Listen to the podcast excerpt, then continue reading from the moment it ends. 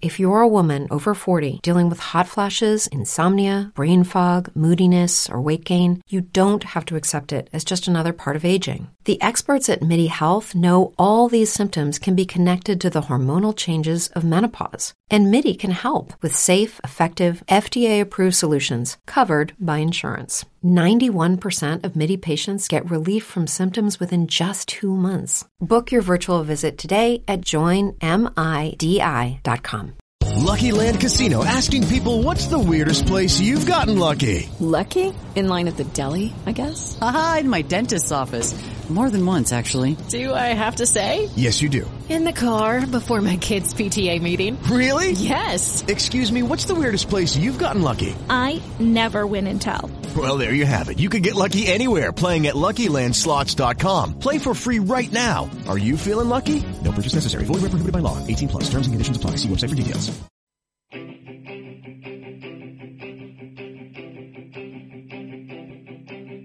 Mientras me aguanten los huesos, yo quiero seguir cantando.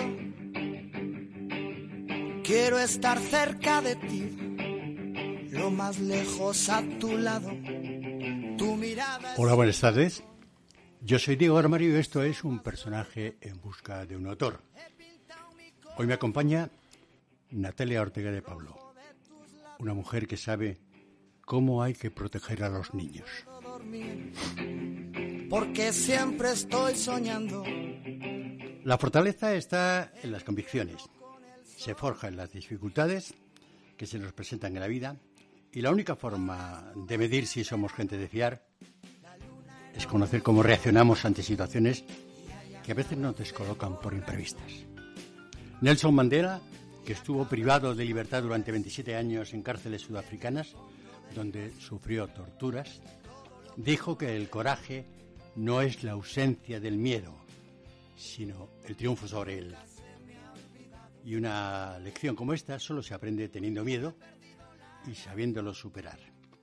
El dilema está entre la debilidad y la fortaleza y para eso hace falta gente que nos ayude, expertos en la mente, psicólogos y psiquiatras que sepan hacer su trabajo y en este momento de dificultades no previstas también necesita, necesitan esa ayuda a los niños. Hoy hablaremos con Natalia Ortega de Pablo, alguien que ha conocido lo mejor y lo peor que le puede suceder a un menor cuando quienes le rodean no siempre son buenas personas. La vida, a pesar de las apariencias y a veces las malas noticias, es un espacio para hacer el bien. Conectamos. Mejor dicho, comenzamos. Nunca se me ha olvidado. No he perdido la razón. Hola Natalia. Hola Diego, ¿qué tal? Como si no te conociera. ¿Quién eres?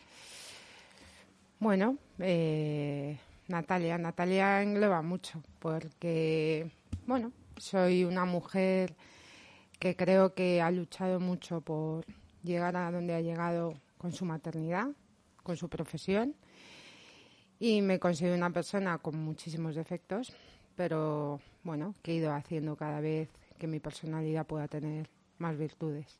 Esa soy yo, yo creo. Ese eres tú analizándote como psicóloga a ti mismo. Pero, ¿quién es Natalia? Al margen de la psicología. Bueno, Natalia, eh, al margen de la psicología, pues es una mujer eh, optimista que cree que todo en la vida pasa por algo, que aprende de lo malo porque lo malo es porque viene algo mejor. Y es una mujer que tiene una infancia muy, muy bonita, que ha hecho que considero que mi etapa en la adultez esté siendo maravillosa. Tus padres eh, os han educado a ti y a tu hermano Borja eh, como Dios manda, que es una, frase muy coloquial, ¿no? Y digo que lo han hecho a pesar de ser periodistas, ¿eh? porque esto de ser periodista eh, a veces nos, nos lleva a, a, improvisar muchas cosas en la vida, pero ellos no. Bueno, eh, nos han educado, yo creo que sobre todo aprendiendo a ser justos y a ser buenas personas, que creo que es lo más importante en la vida, y a reconocer nuestros errores y sobre todo a saber pedir perdón. Eh, saber pedir perdón creo que es una virtud que está eh, poco, no poco valorada, eh, en, poco en alza, ¿no? Quiero decir que parece que reconocer los errores es que te hace menos y te hace más valiente, ¿no? Y yo creo que nos han enseñado a los dos a ser muy valientes con la vida y sobre todo, bueno, pues que aprender a, dar amor incondicional pero sin ser tontos. ¿Y tú? ¿Tú eres una niña obediente? ¿O tuviste tu tiempo de rebeldía? Sí, sí, yo tuve una adolescencia de rebeldía muy, muy grande con mi madre. Mi madre y yo nos llevamos un poquito mal. un poquito, sí. Pero bueno, yo creo que he sido obediente en lo que yo veía que era justo. En lo que no, he sido un poco más desobediente, sobre todo con mi madre que la traía de cabeza. Pero bueno, eso nos ha hecho ahora tener una unión mucho más grande. Yo cuando te pregunto por la rebeldía, eh, no es la relación normal que a veces de desacuerdo que hay entre hijos y padres, ¿no?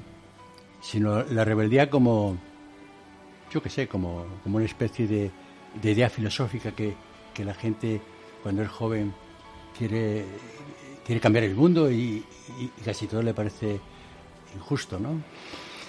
Sí, eh, es cierto que, por ejemplo, cuando yo decidí lo que iba a estudiar, eh, la psicología, bueno, yo, yo, ya voy teniendo mi edad, no era como ahora, ahora la psicología está muy bien valorada, ser psicólogo es, bueno, es algo muy positivo, hay mucho trabajo.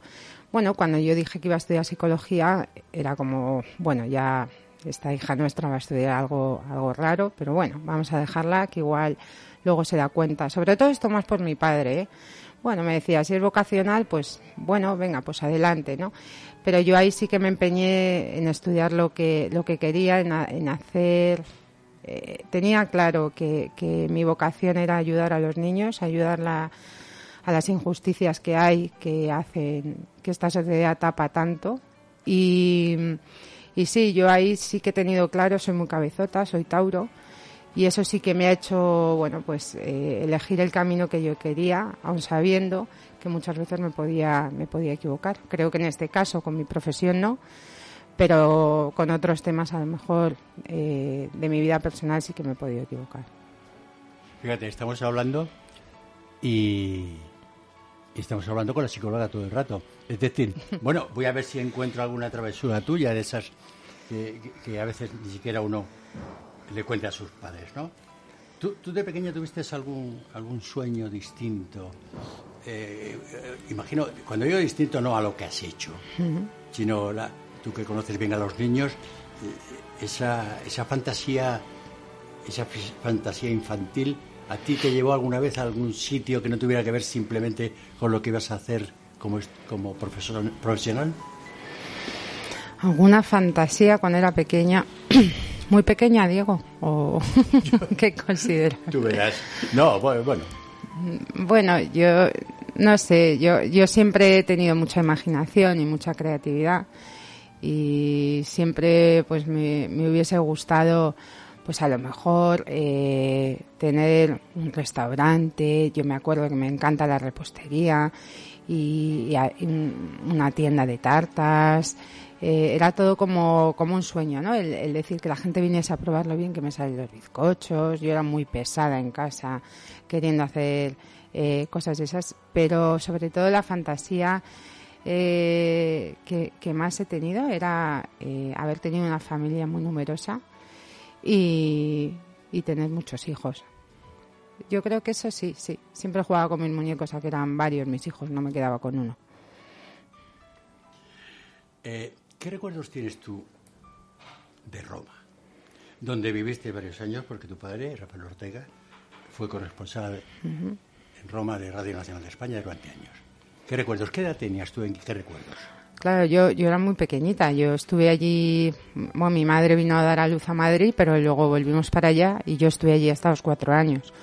Con lo cual el recuerdo ahí eh, es mínimo tengo más recuerdos luego de haber visto fotos, vídeos, eh, cosas que me han ido contando mis padres. Pero a mí me nombra Roma y me emociono. O sea, de hecho, cada vez que puedo vuelvo. Eh, este fin de año he estado eh, con, con mi chico y ha sido precioso. Y Roma para mí es, es mi ciudad, siempre lo digo. Si yo no viviese en Madrid, tuviese que trasladar mi vida a algún lado, la trasladaría a Roma. Eh, sí que tengo recuerdos más de Roma de, de olores, de sabores, de eso que se impregna mucho en la memoria cuando somos pequeños y que a lo mejor me ha pasado, a lo mejor tomarme algún dulce en Madrid y de repente me ha venido el olor de algo que yo tomaba en Roma y me traslada a, a una etapa de mi vida que es tan importante eh, de absoluta felicidad, pero de absoluta felicidad.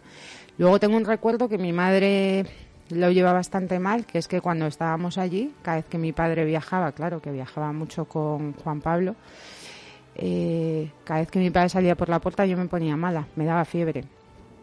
Y entonces mi madre, que nos maldecía a los dos casi, es un decir, pero vamos, era salía tu padre por la puerta y esa relación que yo tengo tan, tan estrecha con mi padre, yo ya mi señal de alarma de se va y no se le podía decir no te vayas, me daba fiebre.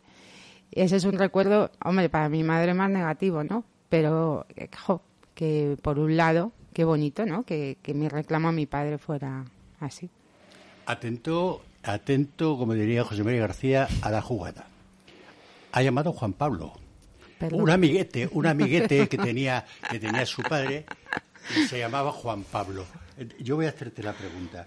Tú por la edad que subiste, el poco tiempo que estuviste en Roma, yo te iba a preguntar que, que qué recuerdos tenías de haberle dado la mano a un papa y decirle tanto gusto, señor papa. Soy Natalia Ortega. Tanto gusto, Juan Pablo. Al Papa Juan Pablo. ¿Qué, ¿Qué recuerdo tengo? El recuerdo que tengo es la foto tan bonita que tenemos tanto eh, mi hermano, mis padres y yo en nuestra casa. Eh, y en esa foto mi mirada hacia él es muy directa. Yo siempre he sido muy, muy, muy directa. Eh, a veces un poco quizá irreverente, no con, no con el Papa, claro. Pero, y la mirada de mi hermano hacia mi madre me tiene, mi padre me tiene en brazos y mi hermano está mirando desde abajo al Papa Juan Pablo y a mí. Esa foto es preciosa. Pero tú, tú ya, siendo consciente, teniendo una edad ya de saber distinguir las cosas, ¿has estado alguna vez a esa, a esa proximidad con un Papa, sea Juan Pablo II o, o cualquiera de los otros posteriores? ¿O No, nunca? no, no, nunca, nunca, nunca. Eso es, Es un regalo que me hicieron mis padres. Eso se lo, se lo se lo solamente se lo ha reservado tu padre para él y para, y para tu madre. Sí. Eh, ¿Hablas italiano? No, eh, eso es algo que le echo en cara a mis padres, o sea, eh, me parece tremendo que mi, mi lengua materna eh, fue casi el italiano junto a- al, al español y vinimos a España. Y sí que lo entiendo, bueno, porque eso está ahí en, eh, guardado en mi, en mi disco duro, pero, pero que, que no continuasen, eh, que yo no continuase y mi hermano en un colegio eh, italiano, que yo ese, ese idioma ya lo tenía y no, no, no hablo italiano, chapurreo, como creo que puede chapurrear eh, la mitad de los españoles. Eh, y me da muchísima, muchísima pena. Es una asignatura pendiente que tengo, retomarlo y, poder, que creo que será más fácil para mí, ¿no? Volver a, retomar ese idioma, pero vamos, no lo puedo entender. Siempre les echo la bronca por eso. Tú eres, a pesar de tu edad, cuando digo a pesar de tu edad no es, no es un hándicap, simplemente diciendo que eres joven. Eh, ¿Eres romántica?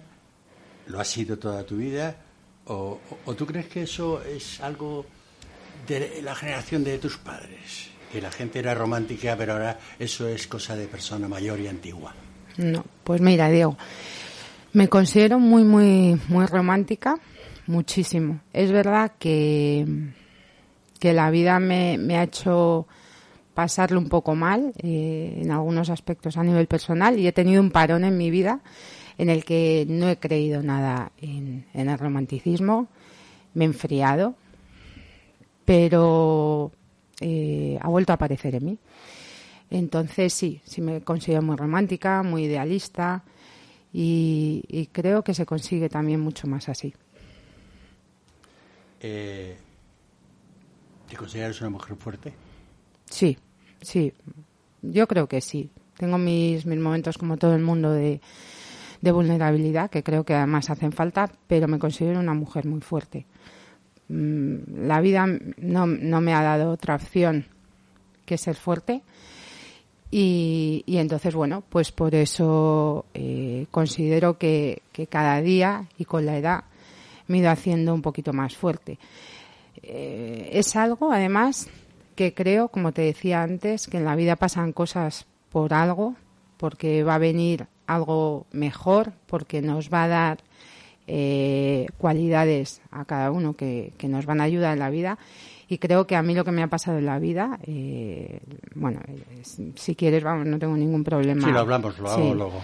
Eh, ha, hecho que, yo me, haya convertido en una mujer mucho más fuerte. Oye, tú como psicóloga, no solamente como persona, ¿cómo se aprende a superar el miedo? A superar el miedo se aprende enfrentándolo. Evitándolo no. Eh, en cualquier eh, patología a nivel psicológico, eh, la evitación lo que hace es que aumente el miedo. Entonces hay que sumergirse en él con ayuda, con arnés, con enganches, con manos, pero enfrentándose a él. Y dime ahora, ¿quién es la persona más importante de tu vida? Mi hija Carlota.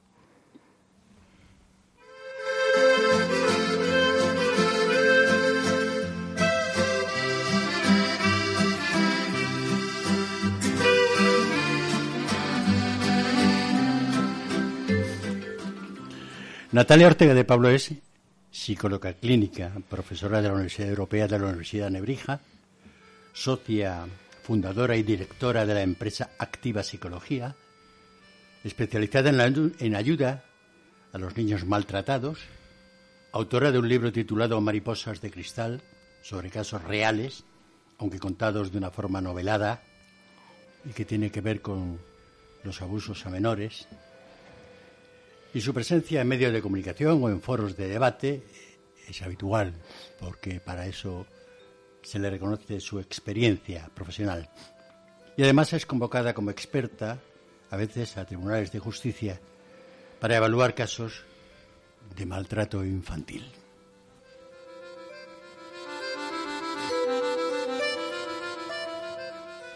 Natalia, me han dicho que Carlota es, me has dicho, que Carlota es la persona más importante de tu vida, porque es tu hija.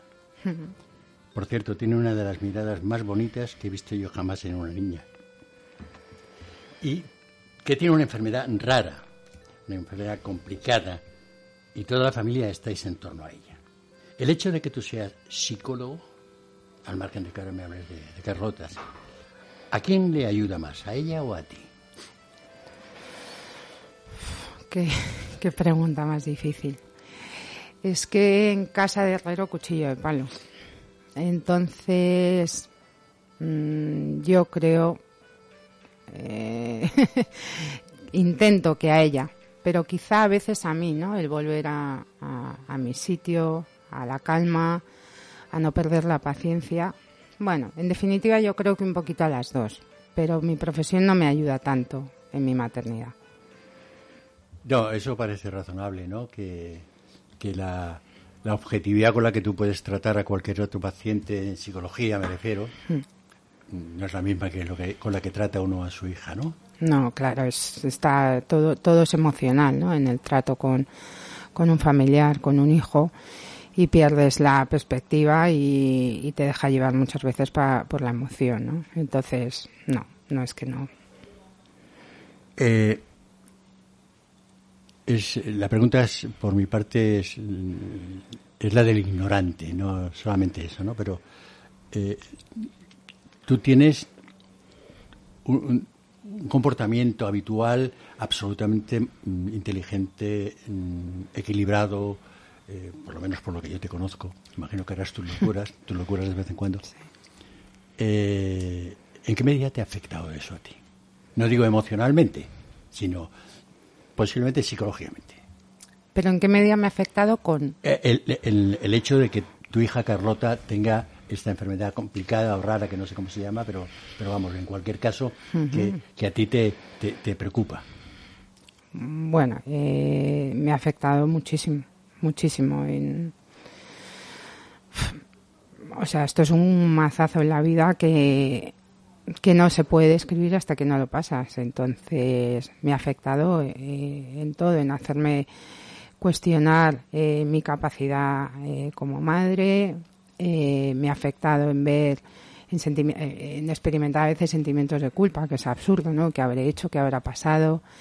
Me ha afectado en sentirme más sola, me ha afectado en, en el día a día en no saber si voy a ser capaz de cuidarla eh, y me ha afectado en saber qué va a pasar con el futuro. Sí que es verdad y me acuerdo una conversación con mi primo que, que él hizo medicina y me dijo tienes que intentar y es algo que ya pongo en práctica en casi toda mi vida vivir el día a día Vale, porque con, en el caso de Carlota, que su enfermedad se llama eh, SINGAP1, que es una mutación de un gen, y es una enfermedad ultra rara, o sea, las hay raras y las hay ultra raras porque hay como 500, 700 casos diagnosticados en todo el mundo. Eh, y, he aprendido a vivir el día a día. Yo, yo no miro eh, más allá de una semana, de dos, en la evolución de Carlota pero me ha afectado absolutamente, absolutamente en todo, desde lo personal a lo profesional y poco a poco te vas colocando y, y, va- y te vas quedando con todo lo positivo que te da cada día. Y eso se tarda en aprender. Yo tengo 46 años, voy a hacer, y, y mi hija va a hacer 17. Y ser madre con 29 y que al año ves que algo no va bien y, y entonces, bueno, evidentemente no tienes la madurez que tienes ahora ni el aprendizaje de la vida. Con lo cual, bueno, me ha afectado, pero me ha afectado también muchas cosas positivas. ¿eh? He aprendido a valorar mucho más la vida y a quitar pequeñeces de mi vida que no me aportan nada. Vosotros sois una familia muy unida, tus padres, tu hermano, tus sobrinos. En tu caso y en el de, en el de otros, imagino, ¿qué importancia tiene esa piña que forma una familia como la tuya? Porque imagino, y con esto simplemente es por hacer una comparación, que a lo mejor casos parecidos o similares al tuyo, hay mujeres que lo viven en soledad.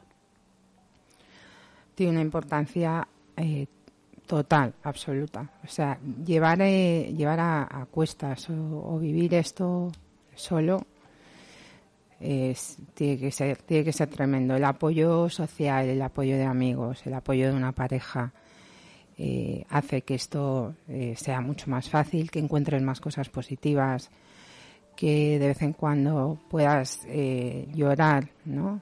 que de vez en cuando puedas reír, que puedas compartir cada pequeña cosa que hace, buena, mala, que puedas delegar, que puedas respirar, eh, que puedas decir no puedo más, llévatela un rato porque no puedo más, o ven y comparte conmigo esto que está aprendiendo. Al final es compartir y compartir desde, desde el amor, ¿no? Eh, en soledad esto yo conozco eh, por el cole de mi hija, ¿no? Pues madres, sobre todo madres que lo están viviendo solas y no tiene nada que ver. Además, como estés tú, que esto pasa eh, con cualquier niño sano, así van a estar ellos. Y de hecho, bueno, cuando Carlota en mí ha visto más momentos de tristeza o de soledad, porque su padre y yo nos separamos cuando Carlota tenía un año, y me y ella notaba al inicio no Eh, verme pasarlo mal ella estaba más triste.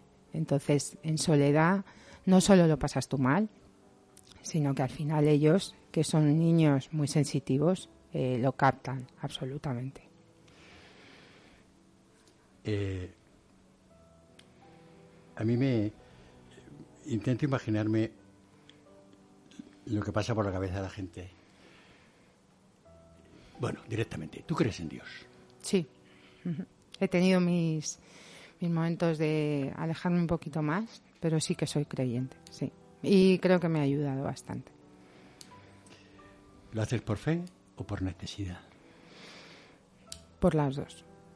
Por las dos. Yo creo que somos un poco egoístas y nos acordamos más de él cuando las cosas no van bien, aunque te tengo que decir que ahora que las cosas me van muy bien personalmente, también me estoy acordando mucho de él. Para que no te sorprendas, esta es la única pregunta que le hago yo siempre a todos los invitados, si creen o no creen en Dios. Eh, ¿Tú crees que nosotros nacemos, los seres humanos en general, ya es un cambio, con un gen triunfador o de derrota? No, no. No, creo que podemos, o sea, que nacemos con características que nos pueden ayudar a, ser mejores o peores en algo, pero no, no, eso sería eh, estar ya desde el inicio eh, muy, muy predestinados a, a lo bueno, a lo malo y, no hacer esfuerzos, ¿no? Quiero decir que al final, a mí no me gusta mucho, por ejemplo, decir en consulta o cuando te dicen los chavales o, bueno, los adultos, ¿no? Qué mala suerte tengo. No, no nos vamos a creer eso. Yo creo que la vida te va poniendo mmm, piedras, obstáculos y puedes tener a lo mejor más habilidad para sortearlos o no, pero no, no. Definitivamente yo creo que no. Bueno, si solamente con leer los periódicos y no solamente mirar en nuestro entorno, hay gente que parece que por la vida, eh, el, lugar y la situación social, económica o, o, de cualquier tipo en la que ha nacido, parece que están condenados a, a, que les resulte muy difícil vivir bien, no digo económicamente, simplemente vivir con, sin, sin problemas de angustia, ¿no? de, de, miedo. Mm. Bueno, si te fijas, eh, por ejemplo, hay niños, eh, vamos a irnos a lo que más conoce a lo mejor la gente, ¿no? Eh, en, en, África que no tienen nada, ni recursos, ni comida, eh, y viven esa situación con una capacidad que se llama ¿no? de resiliencia, de, de superación, y a lo mejor son mucho más felices a, ver si me explico bien, no que esa situación sea buena, ¿no? sino cómo la viven, que muchos niños. Eh... Is Ryan here, and I have a question for you. What do you do when you win? Like, are you a fist pumper? a woohooer, a hand clapper, a high fiver. I kind of like the high five, but if you want to hone in on those winning moves, check out Chumba Casino. At ChumbaCasino.com, choose from hundreds of social casino style games for your chance to redeem serious cash prizes. There are new game releases weekly, plus free daily bonuses. So don't wait. Start having the most fun ever at ChumbaCasino.com. No purchase necessary. BGW. Void were prohibited by law. See terms and conditions. 18 plus. With Lucky Land slots, you can get lucky just about anywhere. Dearly beloved, we are gathered here today to... Has anyone seen the bride and groom? Sorry, sorry, we're here. We were getting lucky in the limo and we lost track of time. No, Lucky Land Casino, with cash prizes that add up quicker than a guest registry. In that case, I pronounce you lucky. Play for free at LuckyLandSlots.com. Daily bonuses are waiting. No purchase necessary. Void where prohibited by law. 18 plus. Terms and conditions apply. See website for details. Que a lo mejor están aquí muy cerca de, de, del estudio, ¿no? Y están en un colegio privado, tienen de todo, tienen equitación, tienen ajedrez, tienen esgrima, tienen etcétera, etcétera, etcétera. Pero no tienen tanto cariño, ¿no? Entonces al final es cuestión un poco de, cómo veamos las cosas. Evidentemente el entorno, la situación eh, va a favorecer o no. Eh, bueno, pues que, seamos eh, más felices, que tengamos una capacidad eh, o, más medios al alcance para disfrutar. Pero bueno, hay mucha gente que tiene de todo y es muy desgraciada. Con lo cual yo creo que es cuestión de actitud y de, lo que, y de la gente que te rodea. Y hablando ya en general, nuevamente te hago referencia o hablo con la psicóloga. ¿El dolor fortalece o traumatiza?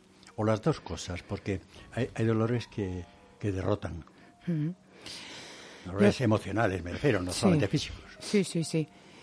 Eh, bueno, el dolor al final eh, te hace que vayas, por un lado, que no sería muy bueno, ¿no? Teniendo un, umbral del dolor cada vez mayor, con lo cual cada vez eh, eres más resistente a lo mejor a situaciones adversas.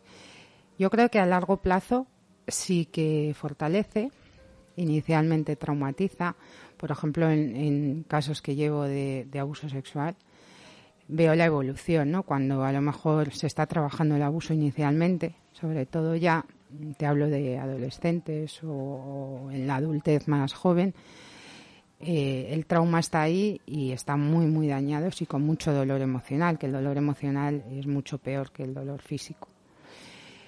Pero a largo plazo y a medida que se va trabajando, y viendo y ellos se van dando o ellos o ellas se van dando cuenta que, que, han, que han podido superar eh, esa situación traumática que no se borra ¿eh? está ahí pero la han superado se sienten más fuertes más capaces de haber sido capaz eh, de haber sido tan valientes de, de contarlo de trabajarlo y eso les hace mucho más fuertes al principio en algún momento he dicho que, que eres autora de un libro Mariposas de Cristal un magnífico libro que yo he leído.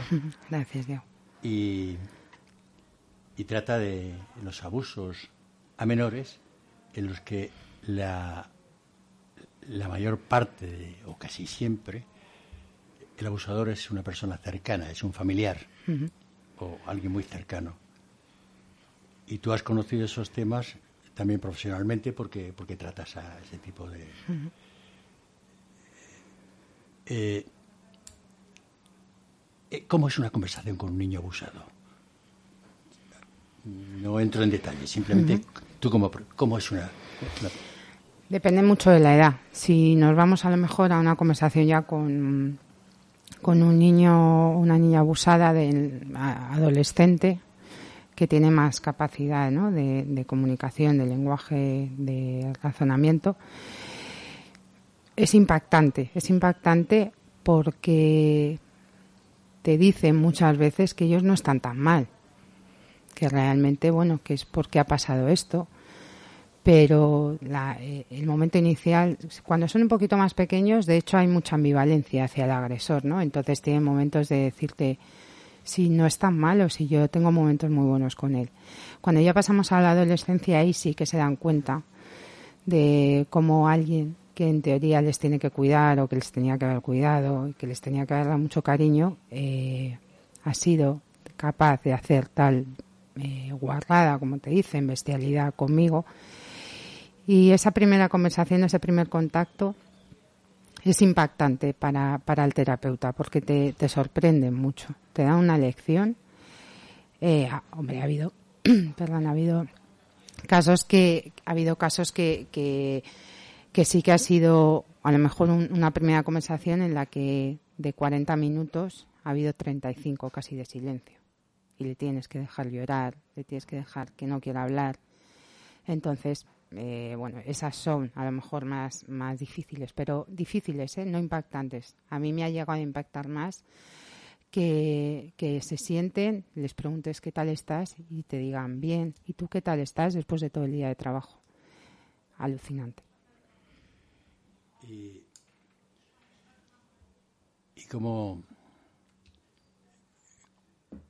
cómo ves tú a los abusadores cuando tienes que ir a un juicio como perito a, informar al tribunal de la situación. Imagino que, que la persona acusada de ese delito está presente.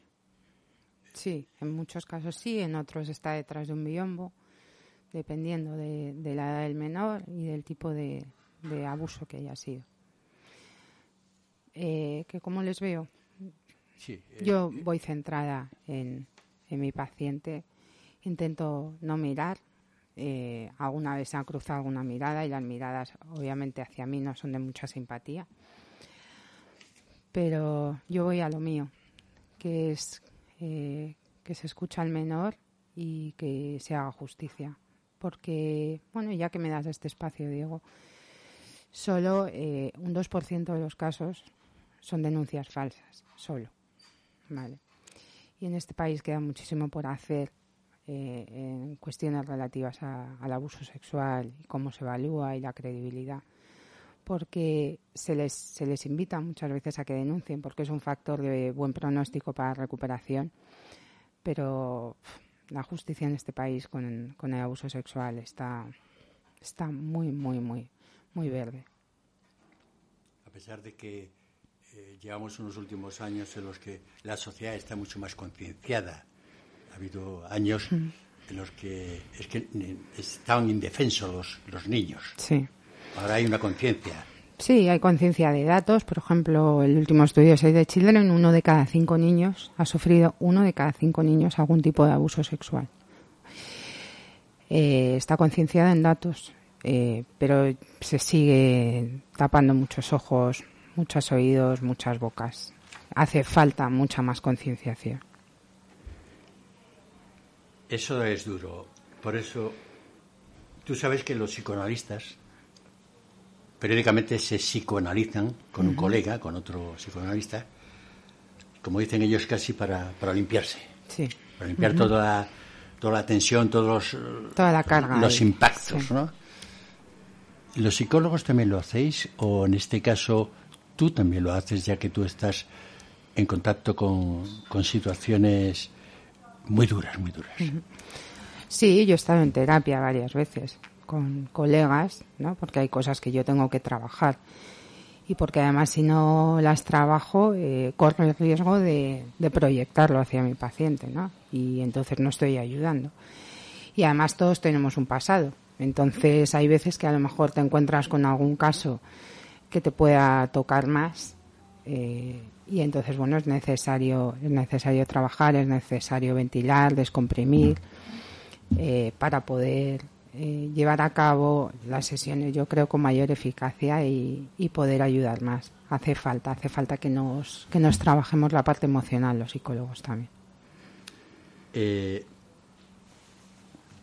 ¿Qué te parece a ti más importante? ¿La educación en la familia o la educación en los colegios? Ya sé que son complementarias, pero son dos etapas de la vida muy distintas la educación en la familia es, el niño es, menor, apenas tiene otras referencias. En la familia. Eh, la familia. Eh, yo creo que el colegio eh, tiene que apoyar, pero las bases se tienen que generar en la familia. De hecho, se pueden hacer, por ejemplo, muchos programas de inclusión en un centro escolar pero por ejemplo eh, si en la familia no se no se ha educado en la igualdad en que todos somos diferentes eh, ya pueden hacer en el colegio talleres mm, multitudinarios periódicos pero cuando llegas a casa y el mensaje es otro al final son tus referentes ¿vale? Tus, tu padre tu madre o bueno como esté conformada la familia los referentes son los que más impactan en la mente de un niño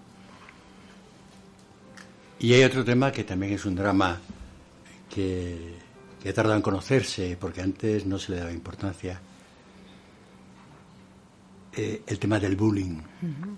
¿Es complicado detectarlo o es que hay, voy a decir una cosa y pido disculpas para que nadie se sienta aludido, pero puede haber algunos profesores que miran para otro lado y que no prefieren no, no vigilar esa esa barbaridad? Eh, bueno, al final, como todo depende de las personas, no porque seas eh, profesor, padre, madre, eh, monitor de comedor, ya tienes que hacerlo de una manera. Pero sí, sí, yo he tenido casos que, que el centro o determinados profesionales lo han intentado pasar por alto, porque al final se mete en un problema al centro. Quiero decir, que haya casos de bullying en un centro, bueno, pues a lo mejor no da tan buena prensa, ¿no? Hombre, por lo general no es así, afortunadamente, ¿no? Porque al final tiene que ser una profesión vocacional que, que vela solo no por enseñar matemáticas, sino por, bueno, por, por el menor, ¿no? Pero son muy, referente a lo que me decía, sí que son difíciles de, de detectar en, mucho, en muchos casos porque están muy llenos de amenazas, de miedo, si dices algo eh, vamos a ir hacia tu hermana o a la salida del colegio eh, y entonces se, se calla mucho, por eso hay un índice tan alto dentro del bullying de, intentos de suicidio y de suicidio.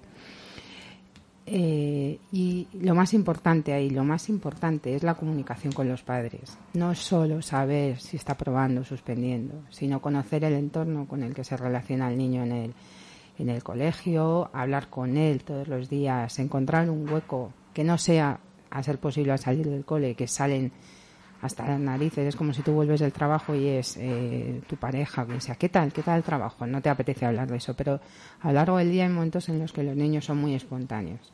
Que haya comunicación y que no se sientan nunca juzgados por algo que van a contar.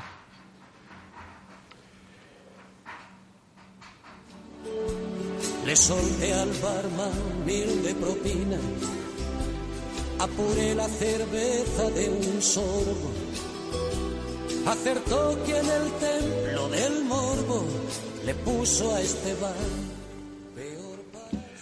Peor para el sol y peor para los que no entiendan lo que estamos contando, porque es algo que le debe interesar y preocupar a todo el mundo. Eh, es complicado detectar, eh, además del tema del bullying, algo que no está tipificado, que es el tema de, de la cobardía de los testigos. Sí. Eh, o, a lo mejor eso eh, eso forma parte de... Del, del bullying, te refieres, ¿no? Sí, bueno, al final son agresores, se les tipifica como agresores pasivos que están allí y, y no dicen nada o, o, cubren ¿no? al agresor. Y eso es lo que lo complica además eh, mucho. Y entonces, bueno, al final hay una víctima que, que está más sola y hay un grupo que, ahora se les denomina eh, en esta jerga del bullying como los matones.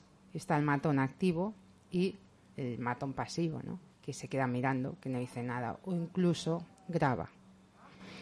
Que esto todavía pues eh, hace más daño, si cabe, porque bueno, las redes, eh, las tecnologías están muy bien para mucho, pero están haciendo también mucho daño eh, a, los, a los chavales, ¿no? Y entonces, bueno, esos ahí por eso es tan importante que dentro de los centros escolares se, se, trabaje mucho mucho esta parte no pero como digo dentro de la familia. Tapar a un agresor eh, te hace más cobarde te hace cómplice y te hace agresor. Con lo cual hay que salirse de ahí eh, tu especialidad es otra pero eh, este tipo de casos has conocido en tu consulta alguna vez sí sí sí de hecho cada vez tengo más o sea todo lo que engloba el maltrato que al final es un tipo de maltrato y cada vez hay más cada vez hay más. Hay, hay otra preocupación que a lo mejor pasa un poco inadvertida o la ignoramos. ¿Te has llevado alguna vez la sorpresa en tu consulta con un niño que ya a esa edad tenga rasgos psicopáticos? Sí, nos, o sea, de hecho existen alteraciones de la conducta que ya les diagnostican, ¿no? Como conducta disocial se llama. Y, y sí, sí, sí, con una frialdad tremenda, con falta de empatía, eh, con un egocentrismo muy grande. Eh, cubren, cubren ese perfil y ya, ya me lo he encontrado, claro que me lo he encontrado. Tanto en, en agresores de bullying como en agresores sexuales con otros menores. Sí. ¿Y agresores a sus padres? Sí, en, en algún caso eh, los menos, pero sí, sí en momentos de ira, de cólera, cuando han tenido. Tuve un caso, de hecho, que cuando le tenían que quitar eh, o le decían se acabó jugar a la Play o dame el móvil, eh, esa no tolerancia a la frustración y a la norma eh, le hizo agredir a su madre, que tuvo que denunciarle, claro. Tú, lo hemos dicho al principio, provienes y eres miembro de una familia estructurada, mm, razonable, normal.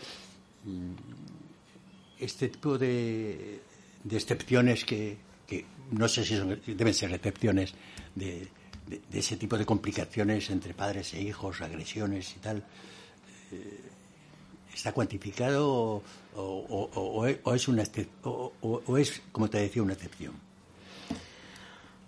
A ver, no es, o sea, sí que es excepción, pero no son casos aislados. que yo creo que esa sería la diferencia, porque lo que sí que se da mucho, a lo mejor yo no veo índices tan altos en mi consulta al ser un entorno eh, socio bueno, voy a decir socio, no, no iba a decir sociocultural o ah. socioeconómico medio alto, pero sí que veo mucho maltrato emocional y abandono ¿no? emocional en los hijos y que esto hace que al final eh, se revierta en hijos más agresivos, con faltas de apegos y entonces, bueno, eh, te digo que son familias muchas estructuradas eh, económicamente, socialmente muy bien posicionadas y ves indicadores de maltrato emocional muy fuertes. Te hablo, hace falta para, para herir a alguien, no hace falta solo, o no haría falta un bofetón, ¿eh? con decir una frase muy hiriente, muy agresiva, puedes tumbar a una madre o un padre. Estamos hablando con Natalia Ortega de Pablo, psicóloga, directora de, una empresa de psicología que es que se Activa Psicología de Formación. exactamente. Y, y, bueno, casi me estoy apartando un poco de, de tu intimidad, de la que hemos hablado ya más de una vez, pero bueno, eh, eh, ese es el problema que tenéis la gente joven, para, para alguien mayor como yo, y es que, es que habéis vivido unos años intensos, pero menos que nosotros. No, no te puedo decir cuándo es la última vez que jugaste a la, a la petanca, que eso solamente lo hacen las señores mayores. Eh, hay un debate sobre la opción legal de los menores para el cambio de sexo sin entrar yo al menos en ninguna consideración ideológica de ningún tipo, existen estudios científicos que, que digan cuál es la, edad razonable para que esa decisión la pueda tomar o, qué opinión tienes tú como, experta. Hay estudios muy contrarios en cuanto a la edad. ¿eh? todavía no hay, no podemos decir que categóricamente. Y mi opinión me pides la profesional. Sí. Bueno, o, la, personal también, también me interesa. Yo creo que al final se me juntan un poco y más en, una charla así tan, tan distendida. Eh, yo creo que, hay que esperar un poquito más a que la personalidad eh, se acabe de formar en el individuo. Eh, hay muchas variables que hasta, bueno, la mayoría de edad, incluso un poquito más, ¿no? No se acaban de, conformar en cuanto a personalidad, a identidad sexual. Entonces, precipitarlo a lo mejor puede tener consecuencias irreversibles. Hay que asegurarse bien, hay que hacer muchas pruebas psicológicas, hay que hacer un acompañamiento a esa persona. yo creo que de medio plazo, por lo menos, pero yo creo que hasta que no acabe de conformarse la personalidad del individuo, que eso estaríamos hablando a partir hasta los 18 más o menos, eh, lo veo muy arriesgado eh, emocionalmente para la persona. ¿eh?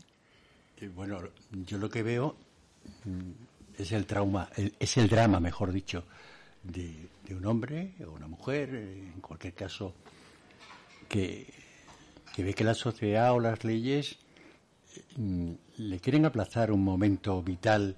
No me refiero a un niño, eh, un menor, pero eh, el, drama, el drama de, esas personas que como no nos, no nos hemos metido en su mente, somos incapaces de, de, saber cómo es.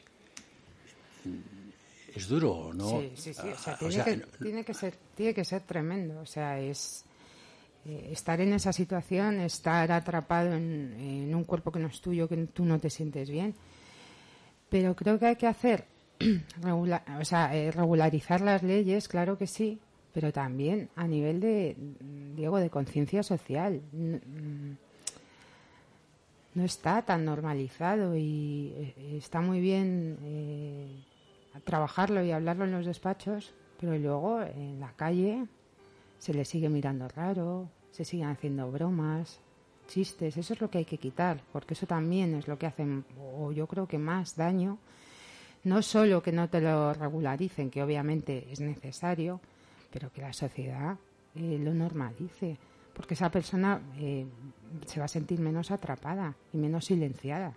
Entonces, que no sea solo, por supuesto, el cambio físico, pero que a nivel emocional le vayamos acompañando en ese cambio y que realmente ahí pueda decidir con libertad lo que quiere. ¿Tú crees que los niños de hoy son, son más maduros de lo que fuiste tú cuando eras niña? No, se les está, se les está adelantando esa madurez. Ya la, la preadolescencia nos colocamos en niños de 8 o 10 años, ¿no? que es muy, muy prematuro. Lo que es es que saben más de, de cosas que circulan por el mundo y a veces de cosas que no deberían saber. Más maduros, bueno, están más. son más listos en algunos aspectos, pero no más maduros. Emocionalmente no son más maduros. ¿Tú crees que el optimismo sirve, sirve para algo? Eh, quiero decir que hay gente que es pesimista.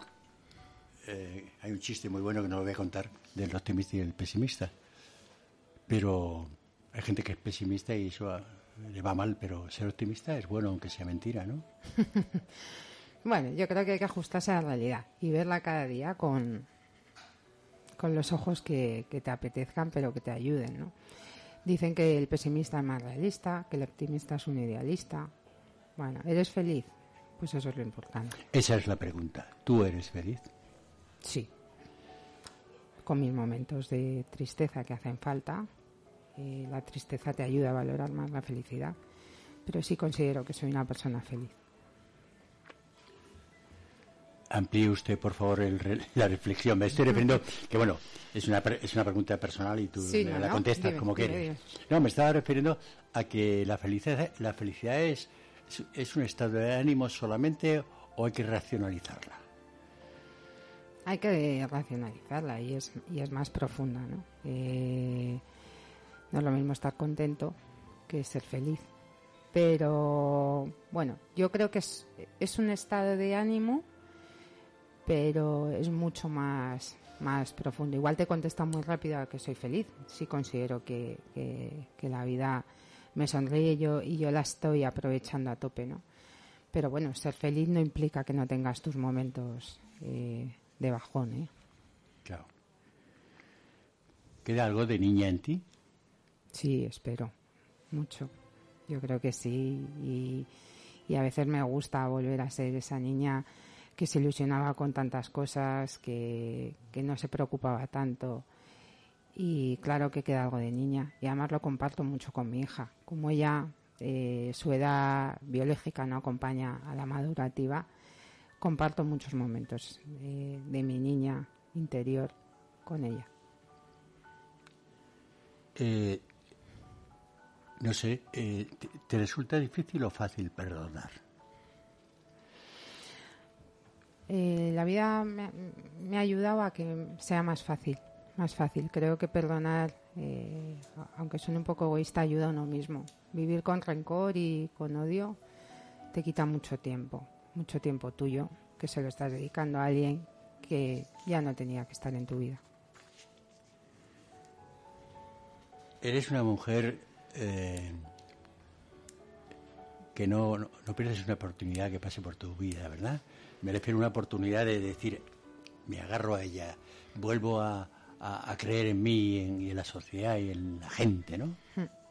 Lo intento, lo intento, y lo intento cada día, ¿eh? de verdad, porque creo que a la vuelta de la esquina puede haber algo que te haga cambiar la vida totalmente.